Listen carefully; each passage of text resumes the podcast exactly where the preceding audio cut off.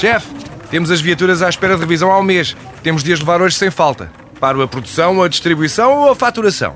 Cuide da sua empresa, que a Renault cuida das suas viaturas. Com o serviço Renault Pro Mais exclusivo para profissionais, conte com uma equipa especializada que lhe oferece soluções à medida do seu negócio e serviços como recolha e entrega de veículos para manutenção, horários de oficina alargados, serviços rápidos sem marcação e muito mais. Renault Pro Mais, ao seu lado para fazer a sua empresa crescer mais.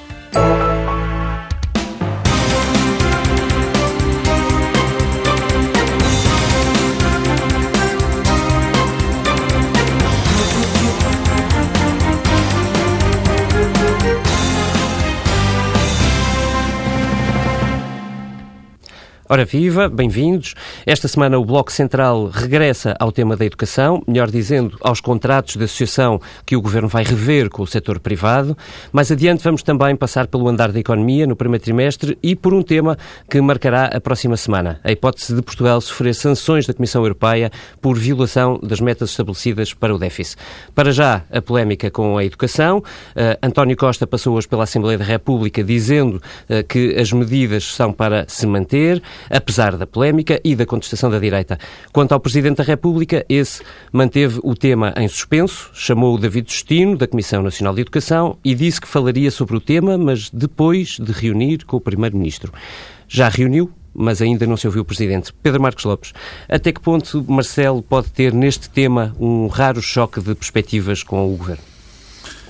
Eu não sei se terá algum choque de perspectiva ou não. O que eu sei é que o primeiro anúncio me pareceu muito precipitado da parte do Presidente da República, ou seja, quando houve um anúncio, e esse anúncio existiu, de que ele falaria sobre este assunto depois de reunir com o Primeiro-Ministro.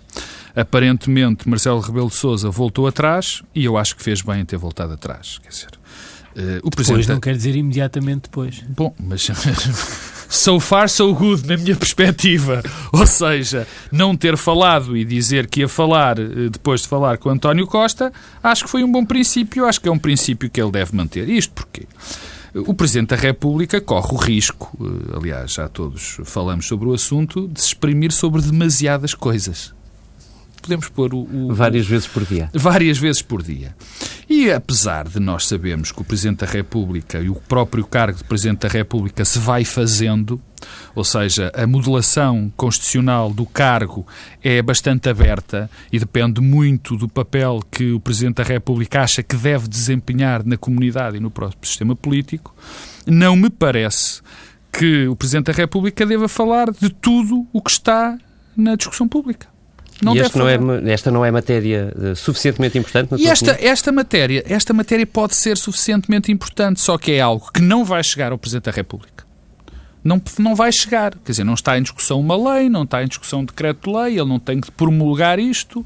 Isto é uma questão meramente do, do, do campo executivo. Aliás, se for até para o plano ideológico, mas isso já vamos falar daqui a pouco, assunto que eu não compreendo bem nos moldes em que foi, em que foi lançado, mesmo que for, se for, mais uma razão tem Marcelo Rebelo Sousa para não falar do assunto. Portanto, eu acho que Marcelo Rebelo Sousa devia enfim, respirar fundo. Eu sei que ele tem alguma, alguma vontade de falar dos assuntos que podem ser, na opinião dele, relevantes para a comunidade, mas eu acho que o, primeiro, o Presidente da República se deve preservar, eh, por um lado, e até porque há assuntos que são da sua competência e que ele tem mesmo de se pronunciar. Portanto, acho que foi avisado não ter falado do assunto esta quinta ou esta sexta-feira e eu espero, a bem do Presidente da República e a bem do papel que eu acho que ele deve desempenhar na nossa comunidade, que a previsão do Pedro Adão e Silva não se, não se venha a concretizar, não falou agora, mas que vai falar mais tarde. Pedro Adão e Silva, Presidente, resistirá? Não sei, acho depende de como isto evoluir e se me vai manter na agenda ou não. Eh, eh, eu diria que há aqui, eh, no fundo, três questões distintas. Uma é saber se o Presidente pode e deve falar sobre o assunto, outra é se é do interesse do Presidente falar e uma terceira é o que é que pode dizer. Quanto à, à primeira, eu discordo do Pedro Marcos Lopes no sentido em que acho que a interpretação que pode ser feita do exercício do mandato de Presidente da República e que está já a ser feita por Marcelo Rebelo de Sousa vai no sentido de recuperar a ideia de uma estrutura de influência. E, portanto, Marcelo Rebelo de Sousa poderá uh, intervir uh, discretamente uh, em vários dossiês, mesmo que isso não passe pela aprovação de diplomas, que não tenha uma, um papel formal nessa intervenção. Acho que é esse Ainda bem sentido. que disseste discretamente. Discretamente não era o que ele dizia que ia fazer, dizia falar publicamente Pois, do assunto. não, não é? E, portanto, não, não, não, é, não acho improvável que isso aconteça. Eh, eh, acho que, que, Marcelo tem essa interpretação do lugar de Presidente da República e, portanto, também sobre este assunto é provável que tenha algum tipo de participação. Uma segunda questão é, é do interesse do Presidente da República falar deste assunto isso tem a ver com o tema estar demasiado tempo na agenda e se vai continuar na agenda. E aí eh, eu acho que há aqui uma espécie de eh, contradição ou de interesses contraditórios, porque eh, uma das coisas que ficou claro nestes últimos 10 dias é que o tema dos contratos de associação interessa a sua presença na agenda política interessa à coligação à esquerda e interessa também à direita. E daí estar neste, ter atingido esta dimensão e estas proporções. Acho que é uma coisa do, que tem interesse para ambas as partes, que permite a afirmação política, a afirmação programática, alguma diferenciação, eh, por razões diferentes. Posso mais à frente explicar porque é que isto é importante para Pedro Passos Coelho, porque é que é, é, foi útil ter este assunto, da mesma forma que isto me parece bastante útil eh, a António Costa e aos partidos à esquerda, como já vamos hoje no Parlamento, já vamos a isso. Para Marcelo Rebelo de Sousa já tenho dúvidas porque a vantagem que possa ter é exatamente não aparecer como alguém para quem é racional manter um tema destes na agenda. Não vejo o que é que o Presidente pode ganhar em ser mais um a juntar-se a este debate, que eu acho que não estou com isto a desvalorizar a importância, porque acho que, quer dizer, do ponto de vista do impacto imediato, a discussão não parece muito relevante, mas de facto ajuda a discutir muitos outros temas e ajuda à diferenciação programática, portanto os partidos têm nisso interesse. Finalmente, o que é que pode dizer? E tu chamavas a atenção que eh, Marcelo Rebelo de Sousa recebeu David Justino, na qualidade de Presidente do Conselho Nacional de Educação, eh, mas eh, agora, fazendo um pouco de Marcelo, oh, comentador, há uma coisa que não podemos deixar de notar e que pode ajudar a antecipar, é evidente que Marcelo Rebelo de Sousa é alguém muito imprevisível, mas se nós tomarmos como bons os sinais, podemos antecipar o que é que Marcelo tenderá a dizer sobre este tema sou pena de, se não o fizer, de ser tudo muito estranho. A equipa que Marcelo Rebelo de Sousa tem na educação, uh, quer o assessor, quer o consultor, a consultora, são duas pessoas que, aliás, foram membros uh, de governos uh, do Partido Socialista na área e que têm pensamento sobre o assunto, quer João Mata, quer Isabel Alçada, têm foi pensamento sobre este assunto e João Mata foi diretor-geral e depois secretário de Estado e tem, quer dizer, é alguém que é um estudioso do assunto, um académico com reflexão sobre o tema, bem, e tem um pensamento relativamente eh, conhecido sobre este tema dos contratos de associação. São críticos. Convém, aliás, recordar que este tema, a primeira vez que ganha grande visibilidade é no contexto da negociação do memorando de entendimento e quem era o ministro era Isabel Alçada e quem era o secretário de Estado era João Mata. E o que colocaram no memorando de entendimento foi precisamente precisamente rever e diminuir os contratos de, de, de associação. Finalmente, finalmente um outro pormenor uh, singular, uh, a Secretária de Estado da Educação, que tem aparecido bastante uh, a dar a cara por este uh, dossiê, Alexandra Leitão, é professora na Faculdade de Direito de Lisboa e não só é professora na Faculdade de Direito de Lisboa, como é alguém que trabalhou com Marcelo Rebelo de Sousa durante largos anos oh, no contexto que a da faculdade. e, portanto, outro caminho que não o da educação propriamente Não, não, mas eu estou dita, só não? a chamar a atenção que, tentando antecipar, eu não digo que o comportamento do Presidente seja diferente, agora, se lermos nestes sinais, de alguma forma, eh, indícios, indicadores avançados do que possa ser o comportamento do Presidente, isto pode ajudar. Oh, David, dás-me licença. Claro. É que, estranhamente, e já lá vamos ao tema, estranhamente isto tomou um caminho, eu não, não sou da tua opinião, acho que isto não convém a uma das partes que está em suposto conflito, isto caminhou para um caminho ideológico e quando, nesta, nesta ocasião, nesta sobre este assunto, isto evoluiu para essa, enfim, para essa componente ideológica e neste momento Marcelo Rebelo de Sousa, que se falar do tema, já se vai desligar muito mais do, do aspecto que está verdadeiramente em causa dos contratos de associação e do papel e, e do papel desses contratos de associação dentro do, do, da escola pública, mas isto virou também uma, uma discussão ideológica. Estranhamente, repito, e já lá vamos, mas isto virou uma discussão ideológica. E há outras forças sociais envolvidas. Forças sociais envolvidas. Estás a da igreja, é isso? Claro, outras forças sociais. E não só.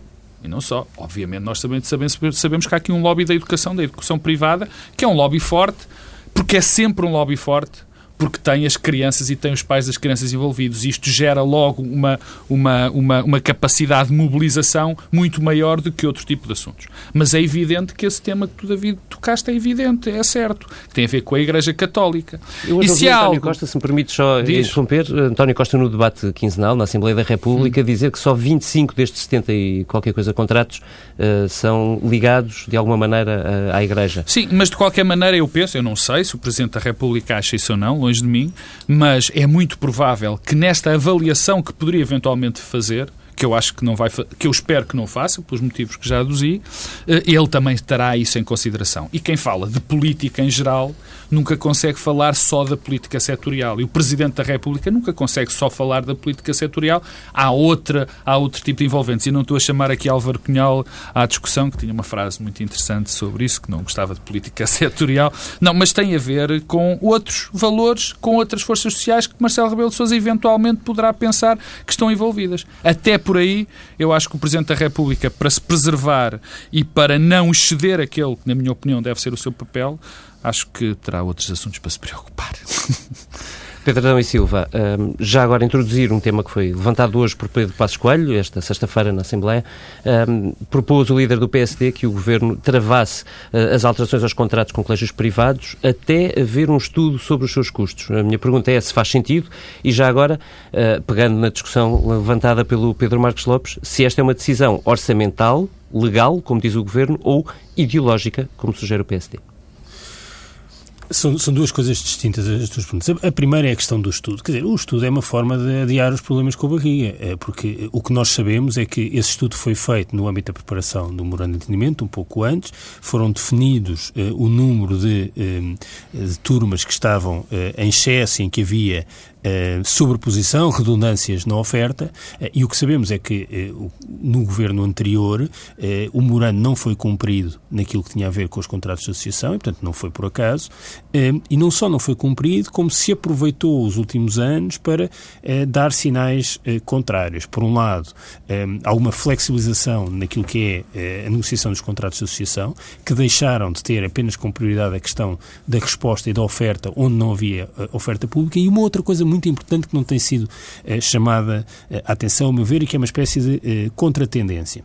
O que é que aconteceu nos últimos anos? E, e aí a questão ideológica é importante e tem a ver com o teu segundo ponto, porque uma das áreas onde a presença ideológica foi mais forte nos últimos anos da governação foi precisamente a educação. E o que é que o ministro eh, Nuno Crato, na altura, fez? Diminuiu a autonomia pedagógica das escolas. As escolas eh, tinham eh, uma autonomia pedagógica que lhes permitia cerca de 20 ou 25% daquilo que era o seu currículo ser definida autonomamente pela escola. Na escola pública. só depois os contratos de, de, autonomia de algumas de uma parte das escolas. O que aconteceu foi que nos últimos anos a escola pública perdeu essa autonomia ao mesmo tempo que no âmbito dos contratos de associação foi adquirida e ganha autonomia. E, portanto, o Ministério da Educação, por exemplo, perdeu capacidades de regulação e inspectiva naquilo que tinha a ver com as escolas com contrato de associação. E se nós pensarmos que, quer no projeto de revisão constitucional que Pedro Passos Coelho apresentou quando foi candidato a líder do PSD, quer no programa eleitoral do PSD há quatro anos, estava o cheque ensino, eh, a liberdade de escolha. Eh, e quando vemos aquilo que aconteceu na escola pública e na relação com as escolas eh, privadas com contratos de associação, não podemos ignorar que há aqui indícios ideológicos. E porquê que agora, chegados a 2015, 2016, o assunto regressa? Tem esse lado instrumental e útil que é de racionalização da despesa. O Governo, até aqui o que é que tem feito?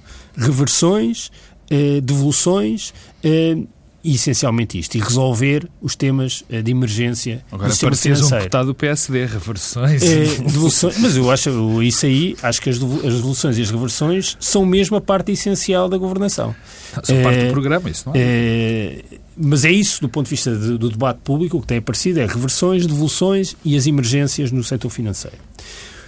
O que é que este tema uh, permite? Que, de repente, uh, o Governo apareça a falar de racionalização da despesa pública, porque isto é muito perceptível para toda a gente, porque no fundo nós temos três grupos portugueses com crianças, que é os que têm os filhos na escola pública, os que têm os filhos em colégios privados e pagam os colégios privados, e depois uma ultra minoria que tem os filhos em colégios privados, mas que esses colégios privados beneficiam de apoio público. Ora, eh, isto permite aparecer a falar da racionalização da despesa com o suporte das famílias que têm os filhos na escola pública e das famílias que têm os filhos em colégios privados. É. E segundo, só para terminar, coisa ainda mais importante, é que isto é um daqueles temas, e não são muitos, em que a geringonça, isto é, o PC, o Partido Ecologista aos Verdes, o Bloco de Esquerda, o PS, aparecem juntos a defender a mesma coisa com grande convicção. É que não há qualquer divergência. Portanto, eu acho que isto é da maior utilidade. Mesmo o ruído, a contestação, ajudam António Costa neste dossiê. Eu, eu ainda acho... vou, eu depois vou querer voltar ao Pedro por causa de precisamente esta solidez e se estes temas podem ser alargados, não, mas é, Pedro. Não, é, mas é, é, exatamente por aí, porque tem a ver com o que eu, que eu penso deste assunto. Uh, o Pedro disse que isto era, que era um assunto útil para todos. Cimento. Não, não, era útil e também para acho todos, que é útil para o PSD. Para, todos, para o PSD e, e, e, para, e para, para a coligação que suporta o governo. Pois eu acho que não. Eu acho que isto é um excelente tema, um excelente tema para a coligação que suporta o governo, para a geringonça, e é um mau tema para o PSD. E porquê é que eu acho que há um mau tema para o PSD? Porque eh, vai, na minha opinião, contra eh, dois pilares diferentes, mas dois pilares do PSD. O primeiro tem a ver com o discurso da racionalização económica de o Estado não ter de pagar, não ter de subsidiar uh, uh, os privados. E não será e por isso que Pedro Passos Coelho pede um estudo sobre uh, cabimento orçamental? Também tem lógica naquilo que eu vou dizer. E em segundo lugar, porque eu estou convencidíssimo, mas já lá vou, não é o segundo lugar, é uma linha da primeira. Estou convencidíssimo que esta discussão só atingiu o nível de discussão que atingiu e só o PSD se montou tanto neste tema porque não havia outro. Porque eu estou convencido que se os números de, de, de, dos indícios, os indícios, os indícios, os indícios não, os números da economia do primeiro trimestre tivessem saído na semana passada e não nesta, não teríamos passado 10 dias a discutir o problema dos contratos de associação e teríamos passado muito mais tempo a discutir o problema económico com que estamos deparados. Ou seja, o que é que eu quero dizer com isto? Acho que isto saltou muito para a opinião pública e saltou para o debate público, não propriamente pelo, pela questão em si, porque, quer dizer, eu já lá vou à questão em si. Parece-me uh, pouquinho. Mas saiu porque não havia outro tema. Então era preciso arranjar um cavalo de batalha. E nós sabemos, nós próprios, todos nós, achamos e dizemos, uns mais, outros menos, que o PSD e o CDS estava, sobretudo o PSD, estavam com dificuldades de se assumir politicamente, de arranjar cavalos de batalha, de arranjar alternativa e pegaram nisto. O segundo ponto tem a ver com o seguinte. Eu acho que isto não convém nada como tema de debate ao PSD e convém imenso à geringonça. O Pedro já resumiu porque é que isto interessa à geringonça. Porque é algo onde eles aparecem absolutamente coesos e a dar uma ideia que tem sido vendida diferente daquilo que tem sido vendida pela direita. É de que a gente da geringonça só quer gastar, gastar, gastar e depois logo se vê quem é que paga. Quer dizer, isto são logo dois coelhos com uma cajadada só. Primeiro, mostra-se ou tenta-se mostrar que se está a racionalizar e, por outro lado, vai-se buscar algo que os une e não que os divide, que tem sido também uma das tentativas do PSD e do CDS em dividi-los. E porquê é que também eu acho que isto é mau para o PSD? Porque eu tenho, obviamente, que eu não tenho nenhuma sondagem, nem nenhum estudo sociológico feito sobre o assunto. Mas eu era capaz de jurar que a, a massa, a grande a, massa eleitoral tradicional do PSD não se sente nada confortável com esta discussão. Eu não acredito que a base eleitoral do PSD acha que, os, que, o, que, o priva, que os públicos, que o, que o Estado deve subsidiar escolas privadas. Não acredito nisso. E isto faz-me pensar numa coisa que não é tema, mas eu só dou um pequeno indício, eu já o disse aqui várias vezes, que eu sinto que há um distanciamento, que isto prova mais uma vez, que há um distanciamento entre a cúpula neste momento do PSD, em determinados temas, e a sua base eleitoral tradicional. É por isso que isto é um tema que eu acho que não convém ao PSD. É muito difícil, no, no modo como esta questão foi posta, de convencer um eleitorado tradicional, de classe média, classe média baixa, que devem existir escolas que têm que ser pagas pelo erário público para potenciar uma eventual e muito tenue liberdade de escolha, que é um tema que neste momento não existe, não está em cima da mesa. Portanto, eu acho que isto não convém, em termos ideológicos, em termos eleitorais, táticos, políticos, ao PSD, e é um enorme vitória. Aliás, e com isto termino, já voltamos ao tema propriamente dito. Viu-se hoje no combate, no, no debate na, na, Assembleia da República, onde tu, David Diniz, estiveste presente, que a esquerda conseguiu fazer um brilharete com este tema e que o PSD fora, porque isto é um tema que se puxas para a liberdade de escolha, para a liberdade de optar pelas... É fácil de escrever, é fácil até de dar os argumentos, mas depois enunciá-lo é muito difícil uh, uh, uh, essa explicação concretamente. Deixa-me passar a bola ao Pedro Adão e Silva. Pedro, Catarina Martins, líder do Bloco de Esquerda, aproveitou este tema para introduzir um outro, que é o de dos contratos com, que o Estado tem assinados na saúde com uhum. o setor privado.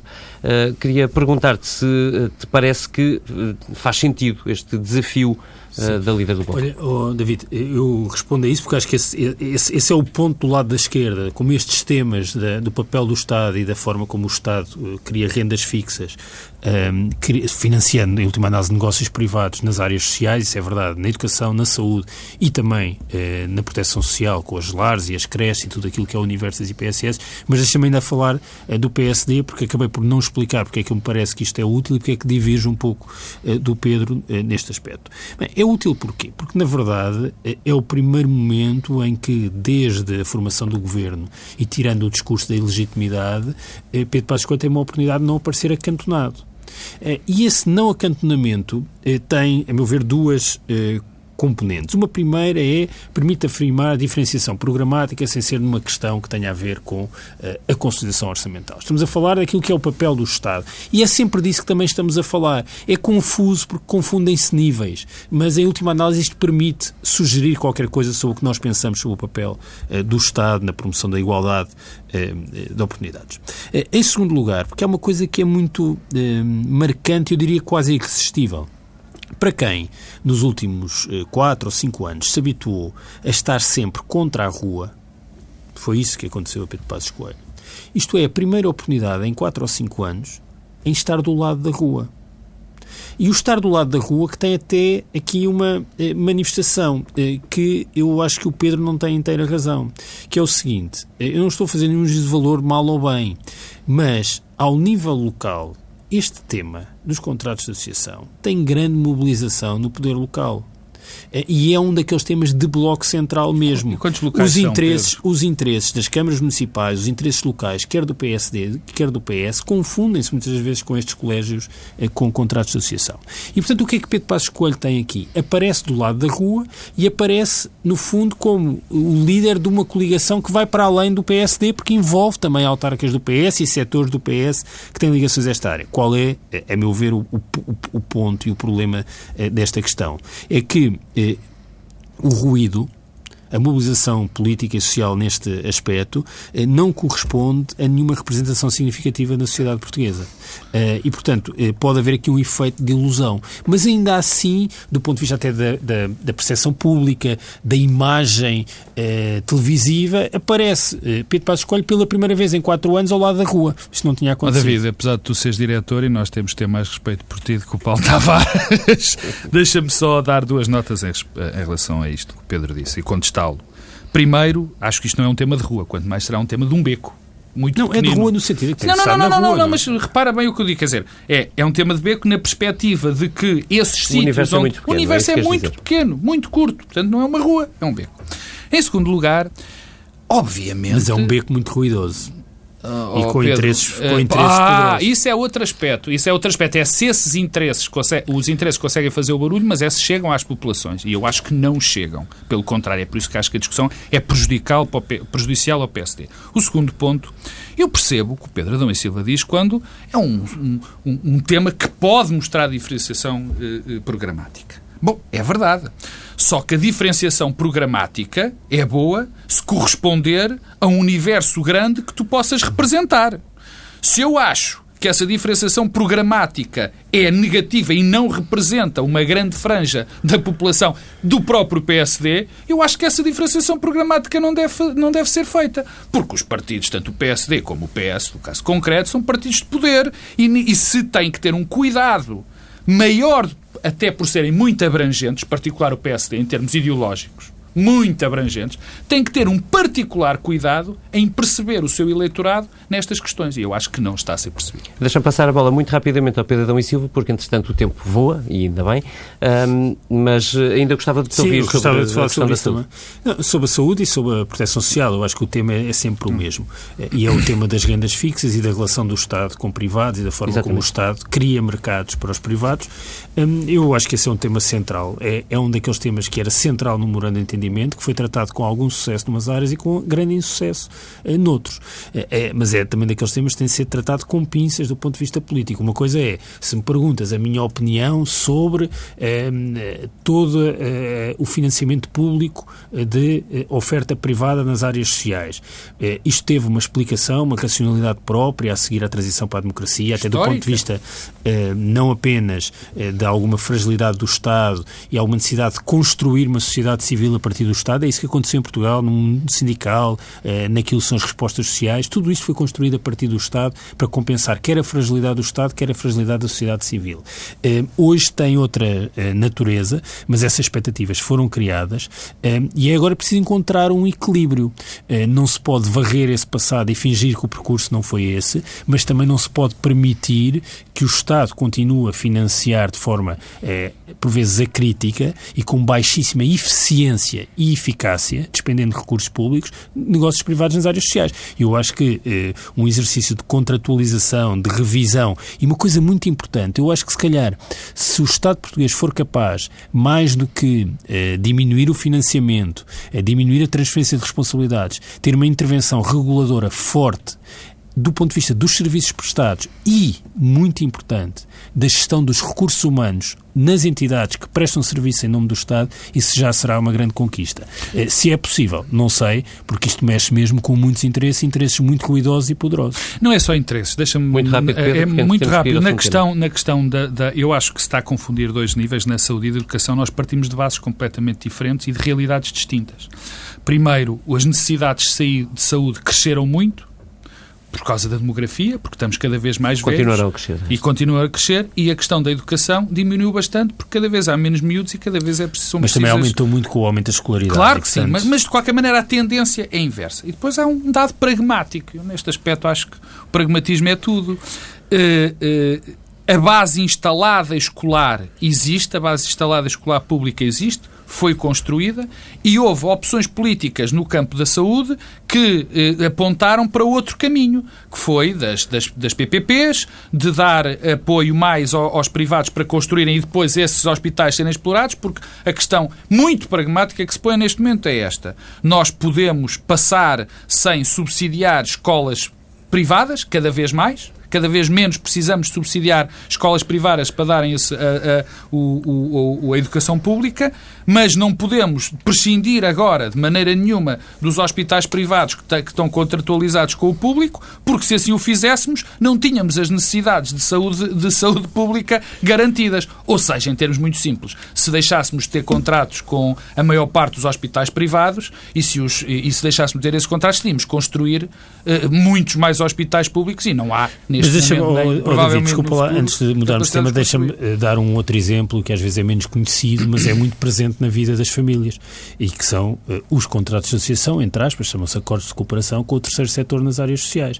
Uh, não sei se as pessoas têm noção que o Estado português, e eu estou a dizer valores de cor, mas são aproximadamente estes, todos os anos, transfere para despesas de funcionamento, porque uh, a construção dos lares e das creches foi financiado com fundos comunitários e com, com participação pública, transfere cerca de 1.500 milhões de euros para o terceiro setor. E só para termos noção, um lar residencial, cada vaga num lar residencial de um terceiro setor custa por mês ao Estado, depois as famílias pagam por cima, quase mil euros são 970 euros. Tenho ideia que este é isto que custa cada vaga. Eh, ora, eh, há aqui provavelmente problemas de eficiência. Eu julgo que este valor, por exemplo, está eh, sobreestimado. E eu diria, mais do que se calhar repensar todo este equilíbrio entre o Estado e o terceiro setor na saúde, na educação e na proteção social, é preciso repensar a forma como o Estado regula, intervém e gera o seu próprio financiamento. Talvez isso seja mais decisivo. Aproveitando as contas que o Pedro Adão e Silva estava a fazer, passamos para outras contas contas, já não temos uh, muito tempo, mas ainda vamos lá.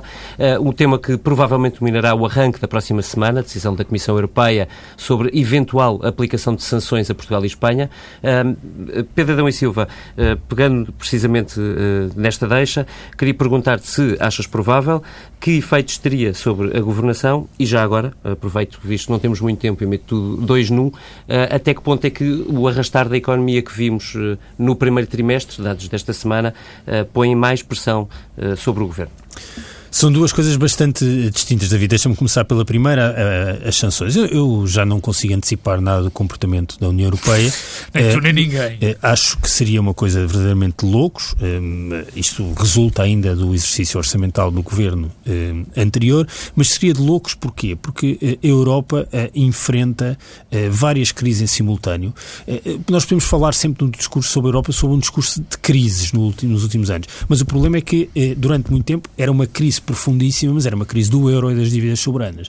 Nós agora não resolvemos ainda o problema da crise do euro, das dívidas soberanas eh, e a crise financeira no sentido orçamental eh, da União Europeia, isso é visível, eh, mas somamos a essa a crise dos refugiados e uma crise institucional e política gravíssima que é a ameaça de Brexit, da saída do Reino Unido. Ora, neste contexto, a Europa decidir por uma penalização de dois países que têm uma trajetória orçamental distinta em 2016, porque convém não esquecer a Espanha tem um déficit muito superior ao nosso, o cenário eh, orçamental para a Espanha é pior do que o nosso, e Portugal, mesmo no cenário mais pessimista da Comissão por relação àquele do, governo português, tem um déficit para 2016 estimado abaixo dos 3%, portanto, entrar aqui eh, numa coisa penalizadora eh, é a prova que, se calhar, aquela metáfora da entrevista de Martin Schulz esta semana, quando perguntava o que é que acontece quando continuamos a pedalar sem ar nos pneus, eu, eu sei o que é que acontece. Eh, é que os pneus rasgam o pouco que resta eh, da borracha dos Entrevista pneus. dada à TSF. Deixa-me só dar uma nota sobre este assunto, porque eu não tenho muito para, para, para acrescentar ao que Pedro Adão e Silva.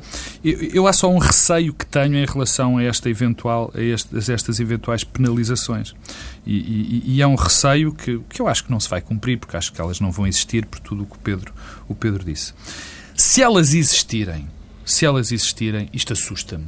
Assusta-me porque quer dizer que há um caminho de, de permanência uh, numa rumo que eu acho que é, que é inevitável que conduza a um problema ainda mais sério dentro da União Europeia.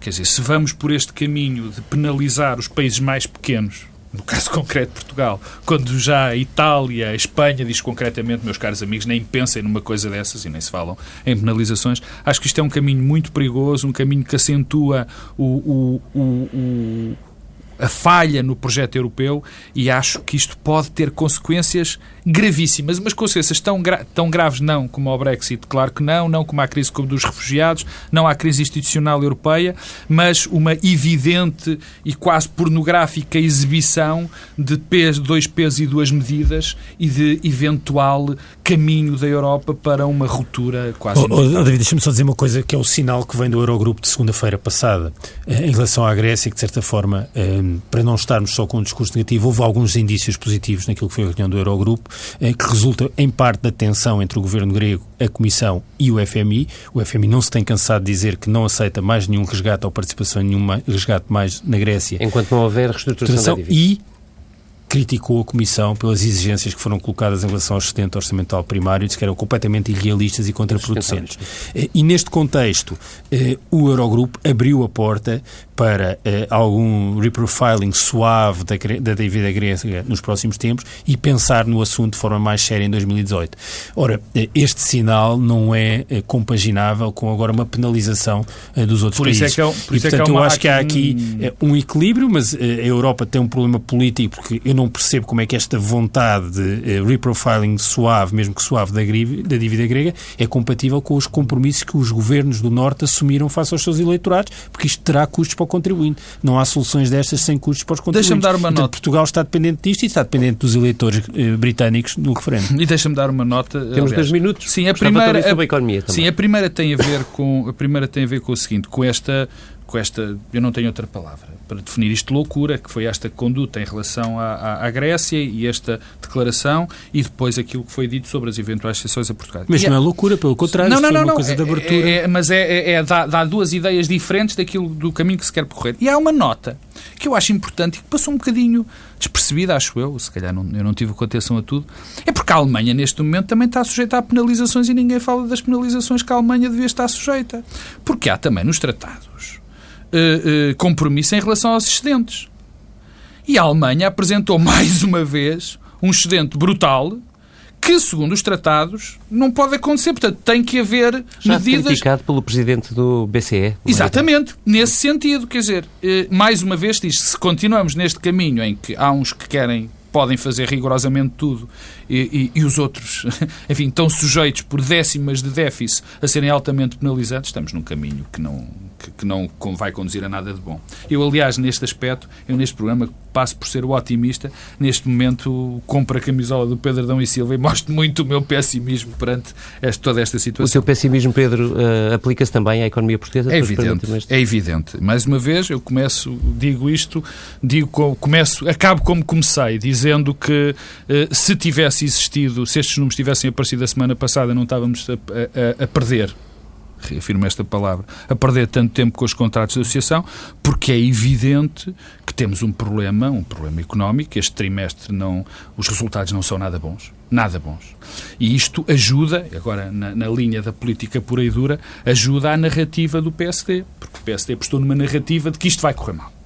Isto vai correr mal. E isto dá um novo folgo dá um novo fogo ao, ao PS. Aliás, foi curioso, porque hoje no debate parlamentar, Pedro Passos Coelho já não falava aqui há um mês e meio. Aliás, parecia que estava no Parlamento e que não estava. E, e hoje teve um novo ensejo, foi falar sobre, sobre este tema, porque no fundo é o único tema que o PSD tem e que está a apostar nele. E é evidente que os resultados são maus, uh, uh, tem razões, é evidente que a história de, Angola e a história da China no campo das exportações é bem verdade. Também é bem verdade que se não fossem a questão dos combustíveis, uh, a situação seria, seria bem melhor, ou seja, nas exportações normais a coisa até nem, coisa, peço desculpa do termo, até nem correu mal, mas é evidente que os resultados não foram bons e as perspectivas também não são boas.